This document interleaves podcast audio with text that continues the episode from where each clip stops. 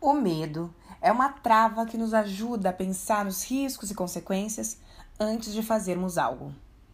Bruna Cossenza.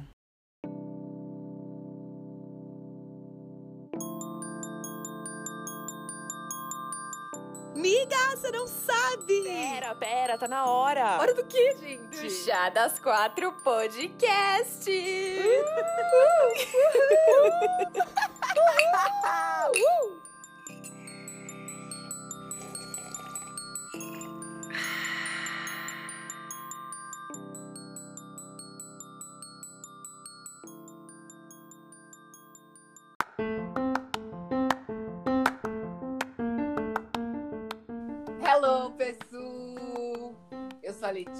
vou começar esse episódio hoje. Esse episódio que a gente vai falar sobre medo.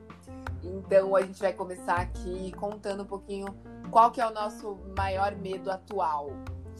E o meu maior medo atual é o medo do, do Moscovitz, com todo respeito. Na verdade, é quase medo barra admiração, porque eu acabei de assistir a série Bom Dia Verônica.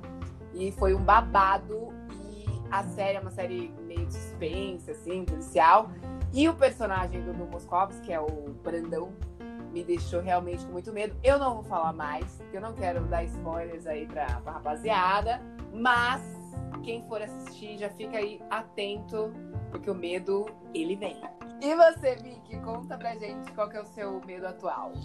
Ai, gente, o meu medo atual é um, é um medo de sempre, assim. É o medo de não conseguir terminar de ler todos os livros que eu comecei. Não sei se vocês sofrem disso, mas pra mim isso é, é pesado. E aí, Manu, Sim. e o seu? Olha, gente, o meu medo é um medo que é, é osso, viu? Mas é um medo, assim, de ser uma fracassada preguiçosa que só fica no sofá, sabe? Eu acho que a quarentena, ela despertou isso dentro de mim, assim, de... Ah, não quero fazer nada, vou ficar aqui só deitada sem fazer nada. Então, esse é o meu medo atual, de ser sempre, pra sempre essa pessoa. E você, Bia, qual é o seu medo atual? Ai, cara, o meu medo atual é uma situação, na verdade, que eu, sem querer, com todo carinho do mundo, fui mexer na minha suculentinha e eu quebrei ela. Aí eu tentei replantar ali e tal, não sei se tá rolando. Então, o meu maior medo atual, eu acho que é a minha suculentinha não crescer. Mas, gente, eu tô aqui pensando agora, será que tem isso de medo de planta não crescer? medo de planta. É tipo um medo concreto? Não. É, medo, eu, não fico- eu sei. tenho medo da minha plantinha não crescer, né? Será que isso, tipo, tem um nome pra isso? Será que Tipo, existe? configura um medo? É, Bom, de medo eu que- não sei. Fobia, com certeza, gente. Eu não sei se vocês já viram, mas existe fobia de tudo quanto é coisa no mundo. Nossa, Tem, tipo, uma lista absurda de coisas. E a gente tem que deixar claro que medo é uma coisa e fobia é outra. Ah, né? é, Vitória? Qual é a diferença? Conte É. para nós. Eu fiz a minha lição de casa. A diferença é a seguinte: o medo, gente, ele é uma resposta do nosso corpo para mostrar que a gente tá em perigo, enfim, que a gente tá correndo algum risco e que a gente tem que tomar alguma atitude, né? Então, eu, eu li até esse exemplo. Fala, por exemplo, você vê um cachorro gigantesco vindo em cima de você, ele vai te morder, é óbvio que isso vai dar medo, seu corpo vai reagir de uma maneira e você vai sair correndo, vai, sei lá, fazer o quê? Para fugir do cachorro. A fobia é quando o medo fica extremado. E aí você para de viver praticamente por causa dessa fobia. Você deixa de fazer as coisas normalmente por causa disso. Então, uma- pessoa que tem fobia de cachorro, se o cachorro estiver do lado dela, abanando o rabinho só, ela já vai ter esse desespero. Diferente do medo. Entendeu? Uhum. Ficou Eu claro? Sim, ficou, Ficou, super amiga. claro. Aí, gente, eu lembrei de uma coisa que é um pouco chata, mas que, enfim, agora eu fico lembrando. Quando eu tinha cabelo alisado, né, que eu fazia escova, eu tinha muito medo de pegar chuva, porque ia destruir o cabelo, né? Ai, amiga, mas mega rolava essa turma. Eu lembro na escola, as meninas iam de chapinha, os meninos Tem que ficavam tomar tirando cuidado, sarro. né? Cuidado com a chapinha. É, e eu tinha É. pavor. Ô, Vi, que você tava falando aí a diferença de medo e fobia, né? E eu Hum. lembrei uma vez que eu- um professor meu disse que o medo, ele é o lado animal do ser humano, né? Que a gente cresce que somos animais e que também temos instintos, né? Total, também- instintivo. É, paralelo a isso, sim, eu vi uma outra coisa esses dias nessas páginas de Instagram de você sabia, essas coisas assim, que o ser humano, ele tem um medo de qualquer coisa que corre em direção a ele. Nossa, que ótimo. Nossa, gente, é, é muito isso, amiga. E eu fico pensando, sabe essas situações assim que você vê na internet? Ou às vezes mesmo você tá vivendo, você tá em algum lugar, aí você escuta alguém gritar qualquer coisa, ou alguém correr por qualquer motivo, você nem sabe o que é, mas você já Você tá, já tá em correndo, choque. meu, galera- Já vem estado de alerta, né? Acho que isso aí também tem a ver com ser vizinha fofoqueira, né, amiga? Escuta um gritinho na rua, já põe a cabecinha pra Opa, fora ali pra ver o que, que tá falando. Mas eu acho que isso tem um nome, sabia? Acho que tem um nome mesmo, essa coisa do. Não, amiga, um nome, um nome científico, que eu mesmo não sei qual que é. Mas que é tipo isso, assim, desse efeito de dominó. Do- da gente ver uma pessoa tendo uma reação e a gente vai ter a mesma reação também. E, e Ô, ninguém sabe o que tá gente. acontecendo. Mas vocês acham que, tipo, aflição também é um tipo de medo? Tipo, sabe? Você vê a pessoa é, Ai, nem fala. arranhando, arranhando a parede. ou pegando um acho, papel Manu. com uma mão seca. Ah! Eu acho que não é tanto medo, mas eu acho que é mais uma sensação, assim. Eu acho que passa por outros lugares, sabe? O barulho dá uma reação, a temperatura dá uma reação, a sensação de algo tocando na pele dá uma reação. Acho que é mais uma reação física do que o Sensorial, medo né? psicológico. É, Sim. sensorial. É, é de verdade, assim. Parece que tá brincando, né? Parece que, ai, que exagero. Mas não, a galera fica muito louca, assim. Fica. Eu mesma fico muito. muito É que é muito intenso, né, amiga? É muito de Muito dentro, assim. Eu tenho poucas aflições, assim, com coisas, assim. É bem difícil, bem raro pra mim. Agora, o que me dá mais aflição são coisas que envolvem, tipo, o meu corpo, assim, ou Uhum. coisas mais concretas. Tipo, parto, por exemplo. Tô com várias amigas grávidas agora. E elas todas contando, não, porque eu vou ter um parto natural, um parto humanizado, meu filho vai nascer na minha casa. Aí quando eu fico imaginando isso, eu fico, meu Nossa, pai! gente. Que o bebê vai crescendo na sua barriga, e crescendo, e crescendo. Você fica assim, como é que esse neném vai sair daqui? Quem é que vai tirar ele daqui de dentro? Vai doer Nossa. esse negócio. Eu tenho Vai doer pra muita, passar. eu tenho muita aflição de ficar imaginando a primeira saída do bebê, assim, a cabecinha. O que me dá aflição, o, o resto do parto não me incomoda, assim, gravidez não me incomoda. Mas imaginar que eu vou ter que fazer uma força e vai ter que sair a cabeça, porque depois puxa, Pois tá? é. Deus no comando, né? Mas Uhum. me Mas vamos lembrar que o corpo se adapta. Mas, gente, imagina um chutinho na costela, parça. Deve ser muito estranho o neném se mexendo dentro, gente. Muito, muito, muito estranho. É tipo um ser Deve. vivo se mexendo dentro de você. What? Ai, ai, já, ó, só de falar. Ah, eu quero, gente. Eu não tenho muita aflição. Também Só quero, tenho aflição da quero. dor, da hora do parto. E vem cá, gente, essa coisa de falar de gravidez, né? Eu fiquei pensando em medo de doença, sabe? Hospital tal. Eu sou uma pessoa que eu sou muito assim. Vocês têm, tipo, hipocondríaco, assim? Vocês são assim? Eu já achei que eu estava com coronavírus umas 58 mil vezes só nessa quarentena. Todo Eu dia. também não posso dar uma tossida que eu acho que tô ri com da minha cara toda vez. Eu, mas agora é sério, agora eu tô com coronavírus. Eu nunca estava. Não. E, amiga, não é nem como se você estivesse saindo, né? Que você tá, tipo, super quarentena. É. A pessoa não sai na esquina É e já tá nóia, com é nóia. Oh, não, Gente, Nossa, eu fico eu- muito hipocondríaca quando eu assisto série médica, tipo Grey's Anatomy, essas Nossa, coisas. Eu Ah, mas sempre aí acho que você eu tô tá morrendo. no centro das doenças, né? Daí também eu acho que não tem nem como. Quando eu assistia House, eu sentia sempre que eu tava. Eu dava uma Muito. dorzinha e falava assim: estou com uma doença rara, só o House É. pode me curar. Eu falava, Ai. eu tenho isso daí, com certeza. Sempre, mas eu, no- no geral, não sou muito hipocondríaca, só com doenças raras. Eu sou super hipocondríaca. Assim, na verdade, não sou super ainda. Eu sei, tenho consciência. Ainda. Mas. Não, é ainda porque assim, eu odeio, eu tenho pavor de sentir dor, essas coisas. Como eu disse, meu, minha questão é bem física, assim. Então, eu tenho um remedinho pra tudo aqui. Tem remédio pra dor de cabeça, tem remédio pra dor de estômago, tem remédio pra dor no pé, tem remédio pra dor na mão, sabe? Eu sou essa pessoa, assim, precisou. Toda vez que eu vou viajar, eu sempre levo um kit farmacinha. Sempre, assim, tem que ter, porque não sei o que eu vou passar, sabe? Interrompemos nossa programação normal para fazer um bate-bola jogo rápido. Fobias que podemos ter. Batracofobia, que é medo de sapo. E atrofobia, que é medo de médico. Tripanofobia, que é medo de agulha. Tripofobia, que é medo de bolinhas ou buracos juntos. Aflição, qual o pior cenário possível? Ficar com muita roupa num lugar que é muito calor. Dormir sem meia. E fazer xixi e ter um sapo carro dentro da privada. Mastigar concreto. E estamos de volta com a nossa programação normal. Então, gente, sabe uma coisa muito engraçada que a gente descobriu?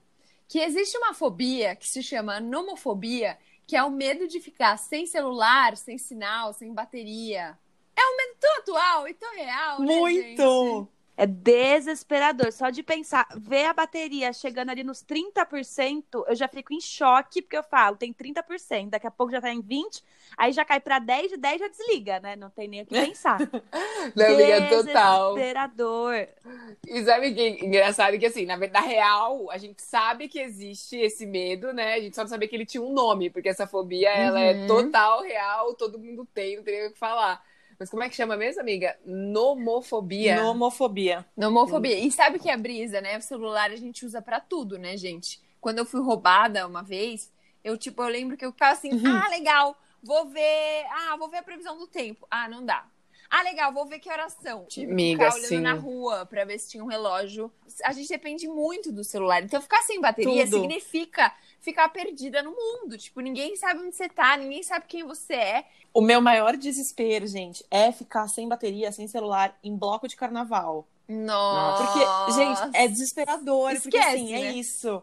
Bloco de carnaval, você sai com o seu celularzinho, com sua carteira. E agora a gente aprendeu com o seu carregador de celular também, né? Porque é desesperador. Você não consegue encontrar seus amigos, você não consegue pedir um Uber pra voltar pra sua casa, você não consegue nada. É horrível, horrível. Morro de medo, gente. Nossa, eu sou muito gata atenta no carnaval, assim, pochete e muita atenção, ou então aquele, aquela doleira, né, que coloca embaixo da fantasia, que é assim, pra não passar por isso, porque é muito medo, amiga. Não, e a Manu falou disso de, de que a gente usa o celular pra tudo. É, eu uso muito celular também mapa. Tipo, pro mapa, pra, Nossa, sabe? Sei lá, sim. mesmo em São Paulo, gente. Eu mesmo, mesmo eu tendo nascido em São Paulo, eu me perco na cidade, obviamente. Então eu sempre tô lá com o meu Google Maps. E é horrível, porque eu morro, morro de medo também de me perder na cidade. Vocês também têm Nossa, isso? Sim, sim. Principalmente de carro, pra ser sincera, que às vezes é isso, tipo, ah, vou botar aqui no Waze, aí acaba a bateria, você fala, fudeu, eu não sei voltar pra minha casa. aí você tem que olhar as placas, porque, gente, novidade aí pra vocês, existem placas e a gente não olha elas, porque a gente fica achando que tem que olhar no Waze. Mas é uma loucura. Também dá pra perguntar na banca, isso é uma realidade. Antigamente eu fazia assim. Total, mano. Mega, eu lembro quando eu era mais nova, que nem existia smartphone, né? Era, sei lá, eu tinha acho que um Blackberry. E aí, pra gente andar de ônibus, assim, né? é, tinha que ligar no 156. E aí, pro 156, perguntar como fazia o, o caminho. 156 é tipo uma. Putz, eu não lembro agora o que, que é, mas é tipo um Detran da cidade. E aí você Ah. pergunta, tipo, ah, eu tô no lugar tal, quero ir pra tal lugar. Aí ele te dá todas as indicações de ônibus, metrô que você tem que pegar. E aí vocês estavam falando isso de se perder na cidade. É, então, mais ou menos, né? Porque vocês estavam falando isso de se perder, e aí eu lembrei que quando acabava a bateria, em 2012, 2011, tinha que entrar dentro de uma lan house para entrar no Nossa. Google para ver qual era o caminho de volta para casa, porque a gente nem tinha o smartphone, cara. Lan E aí a house. gente entregou Lan House e a gente entrega a nossa vida nas mãos do celular e perde. Pronto, né? Exato. Acaba a bateria, aí sai sem carregador. Voltamos aí há 10 anos atrás na Nossa. tentativa. E aí também, né, a gente fica perdido, eu acho que a gente fica muito mais vulnerável, né? Ficar com aquele olhar Muito. de turista perdido. Uhum. É, Você não sabe para quem você pede é, ajuda, se você pede indicação para qualquer pessoa, se essa pessoa vai te ajudar, se ela vai te sequestrar e tal, né? O medo de sair na rua sem celular, o medo de. Não sei, me vem essa sensação muito vulnerável. Total, amiga, são tipo dois medos, assim. Primeiro é, eu vou sair de casa sem celular, como que eu vou sobreviver? Ou, eu vou sair de casa com o celular, mas é perigoso, porque alguém pode me roubar por viver com o Nossa. celular. Então, tipo, é Sim. muito dual, né? Muito difícil, assim. Ainda mais aqui em São Paulo. Eu ainda tenho, Uhum. assim, vamos... Eu considero, me considero uma pessoa de sorte por nunca ter passado, assim, por isso forte, assim, aqui em São Paulo. Nunca fui assaltada, nem nada assim. A única vez que tentaram me assaltar, graças a Deus, me devolveram. Foi um leve furto. Mas dá muito medo, principalmente à noite, né? A gente que anda sozinha, assim. Muito. Não, e aí é isso, você tá perdida, tá escuro, e aí você quer ver o caminho, só que você não pode pegar o celular, aí você fica, ai meu Deus, fudeu, ah. Dá muito medo, muito medo. Horrível. É terrível. E como a gente fica ansiosa, né, quando essas coisas acontecem, assim. Uhum. Acho que são os medinhos do dia a dia, né? Isso, medo de ser roubada, medo de, de ficar sem bateria. Mas eu acho que para nós mulheres, principalmente, né?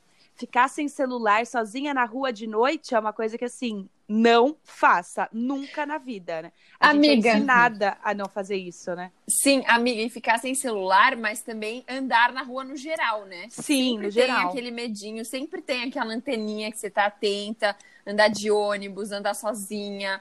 É, Uhum. Dá muito. A, a roupa que você tá, você fica, ai meu Deus, não devia ter saído com essa saia, é muito curta, Sim, com devia ter certeza. vindo com outra. É muito osso isso. Nossa, amiga, é péssimo. E, e nessas noias a gente vai entrando, né? Nessas, nessas brisas, fica pensando nisso vai ficando cada vez com mais medo. E aí, acho que tem mais ou menos uns dois anos, eu resolvi fazer aula de defesa pessoal. E, assim, por, por um lado, foi realmente ótimo, porque eu aprendi coisinhas, assim, simples, que me deixaram um pouco mais segura.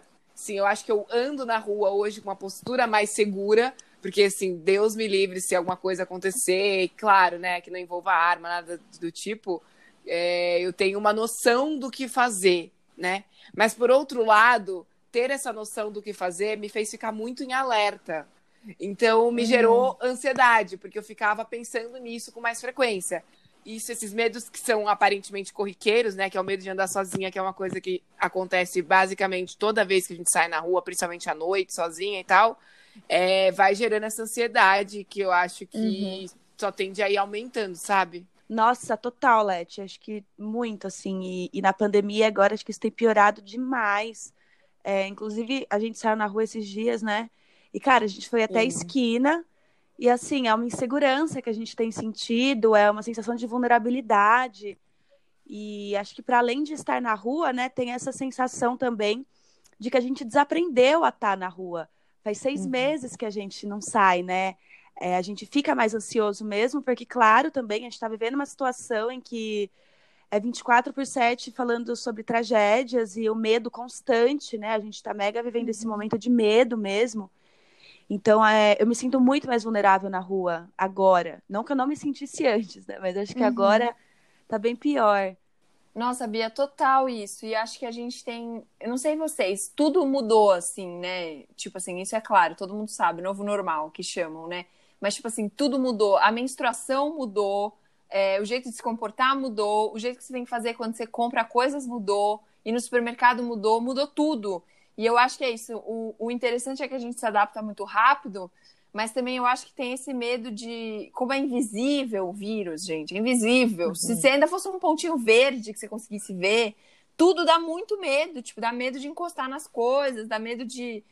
Quanto eu posso ficar perto ou não de uma pessoa, o quanto eu posso encontrar ou não meus amigos de longe, de máscara no ar livre. Fica tudo muito abstrato, né? E aí dá muito medo mesmo. É, eu acho que agora o exercício vai ser aprender a, a voltar à vida normal, né? Normal, entre aspas, obviamente. Eu fiquei pensando muito sobre isso outro dia. De, tá bom, mas e aí? A gente não vai poder ficar pra sempre trancado dentro de casa, né? Uma hora isso vai passar e a gente vai ter que voltar pra rua. Então, eu acho que isso vai ser um próximo passo, assim. Interrompemos nossa programação normal para fazer um bate-bola jogo rápido. Medos corriqueiros que geram ansiedade. Ficar sem gasolina no carro, na estrada. Medo de deixar o gás ligado. E dormir sem ter concluído aquela conversa, aquela DR. Tá atravessando a rua e vê o seu ônibus saindo do ponto bem na sua frente. E estamos de volta com a nossa programação normal. E acho que esses medos corriqueiros, né, esses medos do dia a dia que acabam causando ansiedade ou sintomas mais físicos na gente, eles são, acho que a doença do século, né? É, crise de pânico, depressão, acho que todas essas doenças psíquicas estão cada vez mais presentes. Acho que principalmente é, em jovens que estão que estão na rua, que estão que estão aí vivendo, né? Porque são acontecimentos que são reais mas que eles ficam reverberando na nossa cabeça por muito tempo, a ponto da gente não saber mais o que é real ou não, e começar a criar narrativa por isso, né? É, Eu vou dar um depoimento de há uns 2015 mais ou menos, é, eu fui assaltada na rua, foi a única vez que eu fui assaltada. E aí, depois disso, é, eu fiquei meio assustada, assim, que era meia-noite, eu morava na Zona Norte, estava voltando da faculdade, e fui assaltada por dois caras, sozinha na rua. Então, assim, isso já me deixou num, num estágio de, de atenção muito maior do que eu estava acostumada. Eu fiquei muito assustada com isso.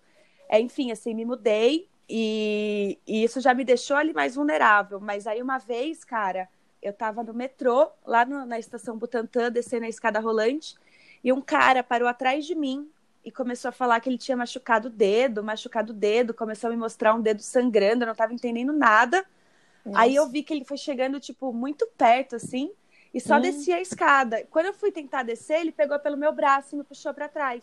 Nossa. Aí eu, eu, fiquei desesperada. Eu tava comendo um pão de queijo, eu lembro que a minha boca secou, que eu tive que cuspir o pão de queijo no lixo, assim, que esses sintomas físicos, né? Uhum. É, a boca seca, a pressão cai, é, uhum. Enfim, assim, não aconteceu nada comigo. Eu, eu saí correndo dele e tal, fugi. Mas depois disso, eu fiquei com pânico. Eu fiquei quase um ano sem conseguir sair de casa. É, eu olhava pela janela, eu via um cara, um morador de rua, e eu achava que ele estava me seguindo. Eu achava que ele que ele estava morando ali embaixo da minha casa só porque eu morava ali. Eu achava que ele ia me sequestrar. Uhum. É, não conseguia mais pegar ônibus. Enfim, assim, a gente vai é, criando narrativas, é umas coisas tão pequenas que acontecem, né? Tipo, é isso, assim, foi um assalto, não foi a mão armada, não foi absolutamente nada, ele só pegou meu celular e saiu fora. Mas isso gerou em mim, assim, até hoje eu tenho uns, às vezes uns lapsos, sabe? Às vezes eu me pego muito ansiosa na rua, daí eu falo, epa, tô sentindo voltar. Então a gente Sim. toma consciência para conseguir.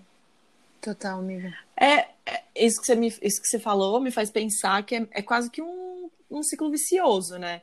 A gente tem muito medo morando em cidades grandes e violentas como São Paulo, e aí esse medo gera muita ansiedade. Uhum. Aí a ansiedade é tão grande que você fica com medo de fazer as coisas e vai virando uma bola de neve. É assim, o medo de sentir isso. medo, né? Você tem medo de sentir Sim, medo. Você é, já fica ansioso com, só com a hipótese. Você fica ansiosa com medo de sentir medo. É. Super. Não, eu tava pensando assim, acho que é, você falou isso da, da doença do século, né, Bia? Acho que tem esse lado que é que a gente vive numa cidade muito violenta, então você tem que estar em estado de alerta, que nem você falou, o corpo reage como estado de alerta. E eu acho que tem também a ansiedade de muita coisa para fazer, muita coisa, muita, sabe, uhum. sobrecarga, uhum. assim é o que chamam de burnout, né? Mas que a gente pode chamar de sobrecarga, talvez, porque somos brasileiros.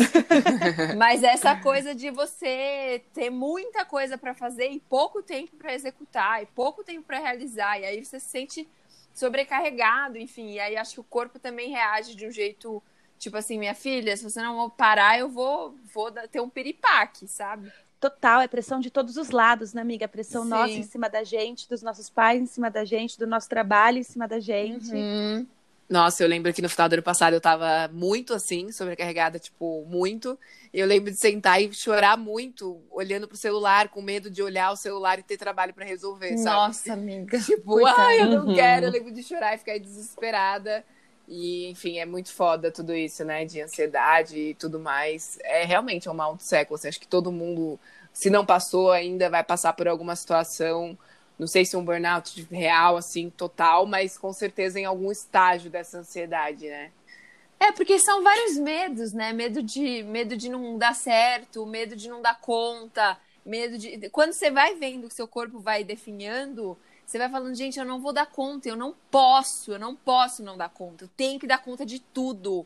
E é muita pressão. Você fala, mas eu tenho que ser perfeita, tem que estar tinindo uhum. isso que eu fizer, eu tenho que ser foda, não dá pra ser qualquer nota, porque hoje em dia você não pode ser qualquer nota, você tem que ser perfeito. E aí a coisa vai se acumulando e você fica assim, socorro, não vai dar conta, não consigo. É muito louco você falar isso, Manu, porque não sei se você fez esse paralelo, mas tem muito a ver com o que você falou lá no começo do podcast, que o seu grande medo de ser é. uma fracassada preguiçosa. e justamente por isso, porque é. a gente tem esses espelhos, a gente se bota essa pressão, Sim. e é óbvio que a gente vai ter medo de fracassar, porque, enfim, vai contra tudo que é imposto, né, em cima da gente, assim. E acho que não só esse, né, Vicky? Acho que os medos que a gente herda dos nossos pais também são muito. Eu acho muito engraçado, na real. Porque, por exemplo, minha mãe é capricorniana. E, cara, eu cresci com ela falando: a primeira coisa que você vai fazer quando juntar dinheiro vai ser comprar um apartamento. Porque ela sempre fala que a gente não pode, pode acontecer tudo, menos não ter um lugar para morar. Uhum, Então eu um cresci clássico. e hoje, aos 26 anos, eu falo: preciso juntar dinheiro para comprar o meu apartamento. É assim, a prioridade da minha vida. Porque eu cresci Uhum. com a minha mãe falando isso, e como eu vim também com ascendente em Capricórnio, né? Aí fica fácil para eu querer ter um apartamento. Amiga, total, minha mãe também é super dessa tour, né? É, acho que é uma coisa meio geracional mesmo. Ela Uhum. também sempre não tem que ter um apartamento, tem que ter apartamento, então é um pensamento constante. Mas, assim, eu não sei lembrar agora de outros medos que eu tenho herdado dos meus pais, mas eu era uma criança muito medrosa. Tipo, Uhum. muito medrosa. Eu tinha medo de qualquer coisa. Eu tinha tanto medo que à noite, quando eu ficava com medo, eu não conseguia ir até o quarto da minha mãe. Eu lembro que eu gritava, ficava, mãe! Mãe! Os vizinhos já, tipo, todos conheciam meus gritos de tanto medo que eu tinha de colocar o pé no chão, sabe? Já era um Uhum. grande medo. E além disso, também eu lembro que eu tinha medo de tirar a blusa e morrer sufocada com a, com a gola, gola? no pescoço. Aham. Então, isso de herdar medo dos pais, eu acho que tem é, a coisa de. Para de ser um medo que eles tinham pra, de um jeito bom, sabe? Uma preocupação de tipo, olha, você tem que ter esse, esse, esse, met essas metas na sua vida, e começam a virar uma pressão. E aí você começa isso, sabe? A mesma coisa do medo de fracassar, você começa a ficar, tipo, ah, mas eu tenho que ter uma casa. Ah, mas eu tenho que comprar o meu imóvel. Ah, mas eu tenho que ser bem sucedida. Mas eu tenho que não sei o quê. E aí você começa a se colocar muita pressão para ser muitas coisas e tudo mais, porque você tem medo de fracassar. Tudo bem, eu tô bem batendo nessa tecla, né, galera? Ah, mas é Alô? válido, amiga. Alô, terapia! É. Marca pra amanhã uma sessão, amiga. Não, Ai, ai. gente. E eu tô tendo um medo muito, muito atual, assim, pra mim, durante essa quarentena, que tem a ver com a minha criatividade, assim, com a minha força criativa. Eu tenho momentos muito criativos nos últimos meses, assim, mas assim, muito criativos mesmo, até surrealmente, assim, eu, eu sento e eu faço tudo que eu tenho que fazer relacionado à criatividade em, em poucos minutos. E tem momentos que eu entro num poço sem fundo de, de secura criativa. E esse medo, pra mim, é um medo muito horrível, muito horrível.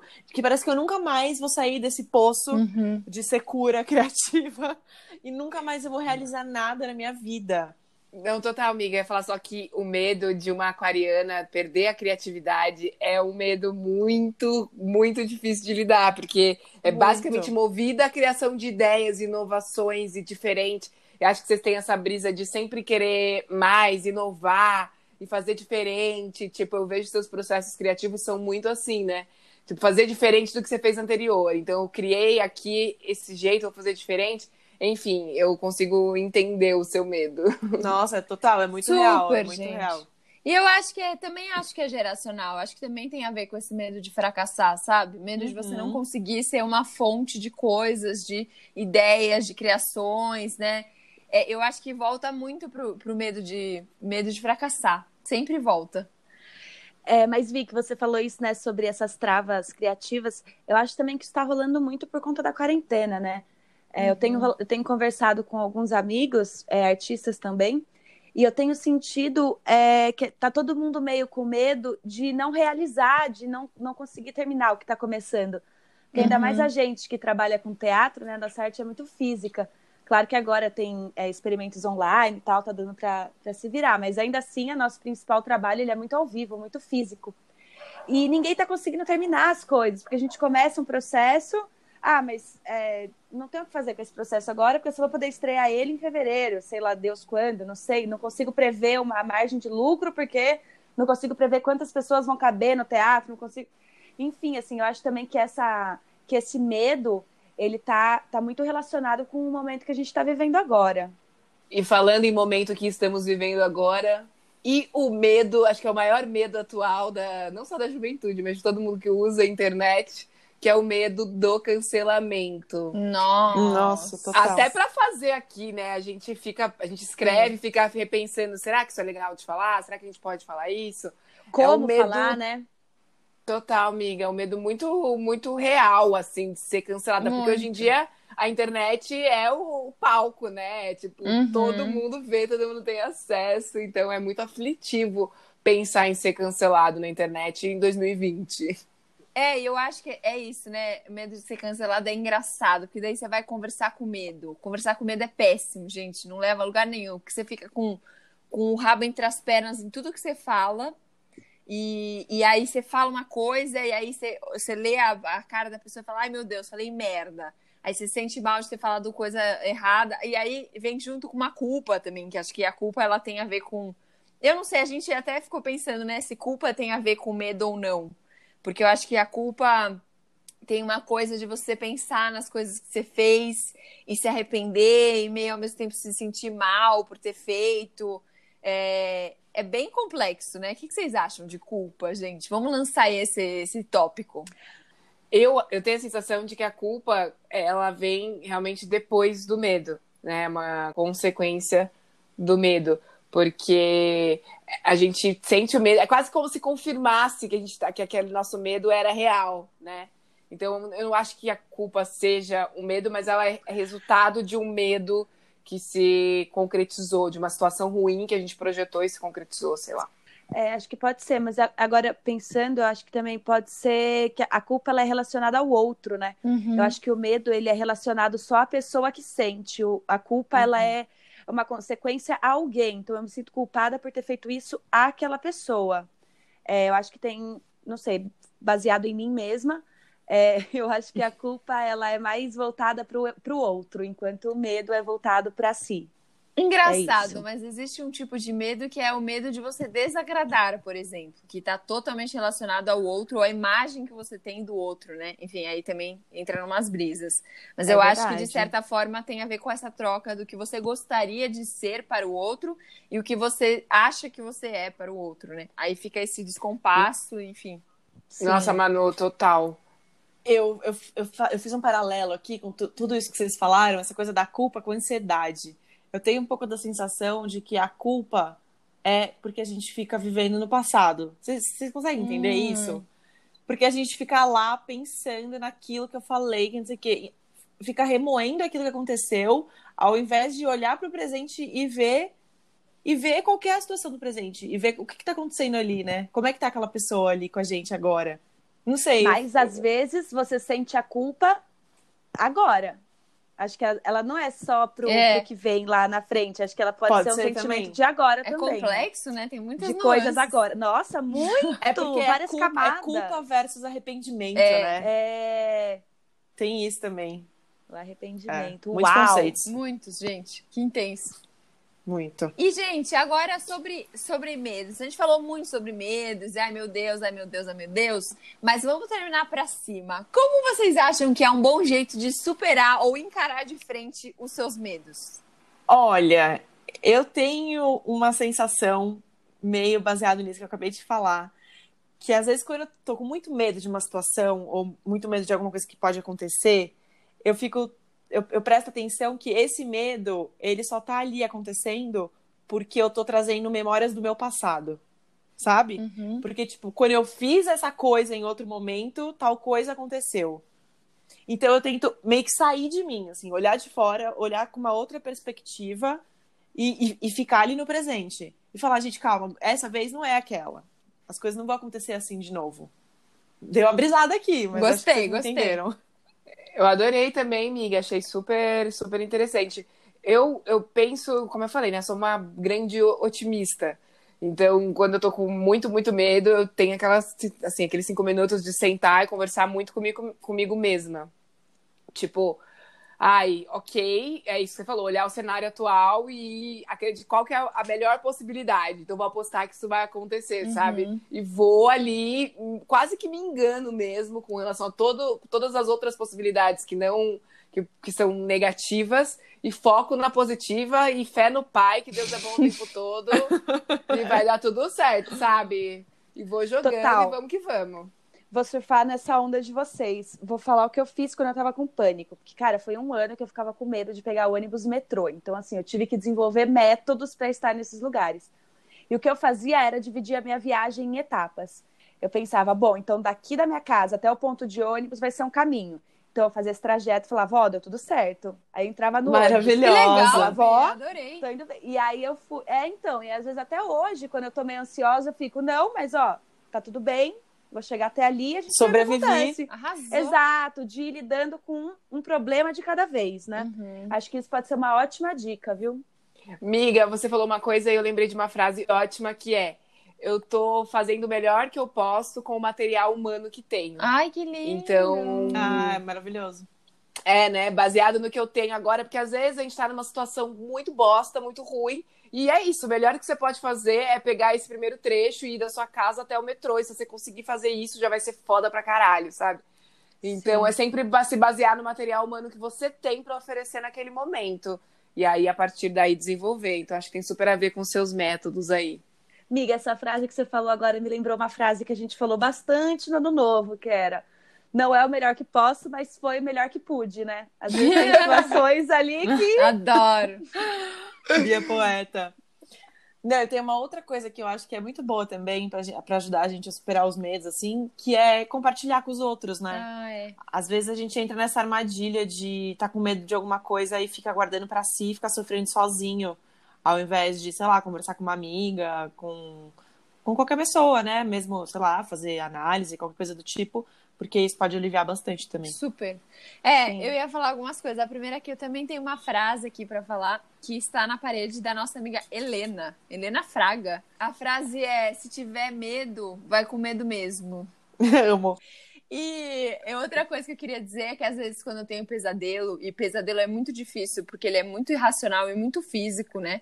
Tipo, você tá lá e aí você acorda você fica tipo, ah, socorro! E aí você tá se sentindo mal e vulnerável, e você tá lá sozinho no seu quarto, sabe?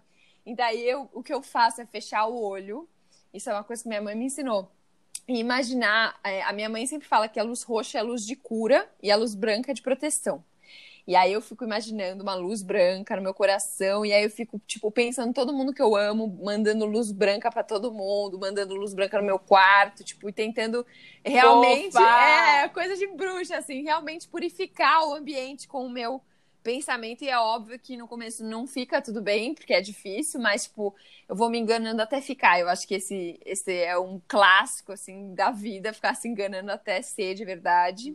E eu acho que é isso, né? A gente tem que tentar driblar aí o medo, tentando ser racional e entendendo como fazer. Total, amiga. E isso que você falou aí de- das luzes, né, e tal, das energias, eu acho que tem a ver com também a gente se colocar em ordem primeiro, né? Sim. É, a gente ajeitar a nossa cabeça, organizar nossas coisas, é isso, é olhar para os nossos também, né? Se abrir para isso e para daí a gente conseguir arrumar o que tá para fora, porque acho que quando a gente tá bagunçada também não tem nada Verdade. externo que possa resolver, né? Uhum. Agora chegou o momento dos biscoitinhos deliciosos.